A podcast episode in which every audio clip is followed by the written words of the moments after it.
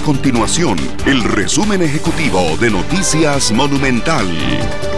Hola, mi nombre es Alejandro Meléndez y estas son las informaciones más importantes del día en Noticias Monumental.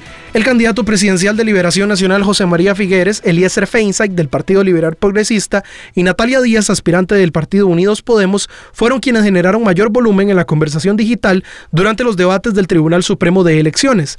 Así lo reveló un reciente informe del Observatorio de la Comunicación Digital de la Universidad Latina de Costa Rica, en el que se detalla que Figueres obtuvo 1.792 menciones, Feinsack 1.500 84 y Díaz 1184.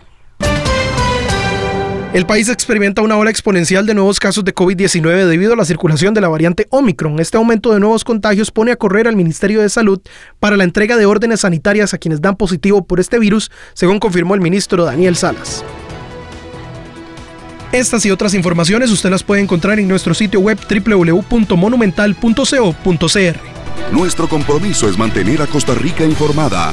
Esto fue el resumen ejecutivo de Noticias Monumental.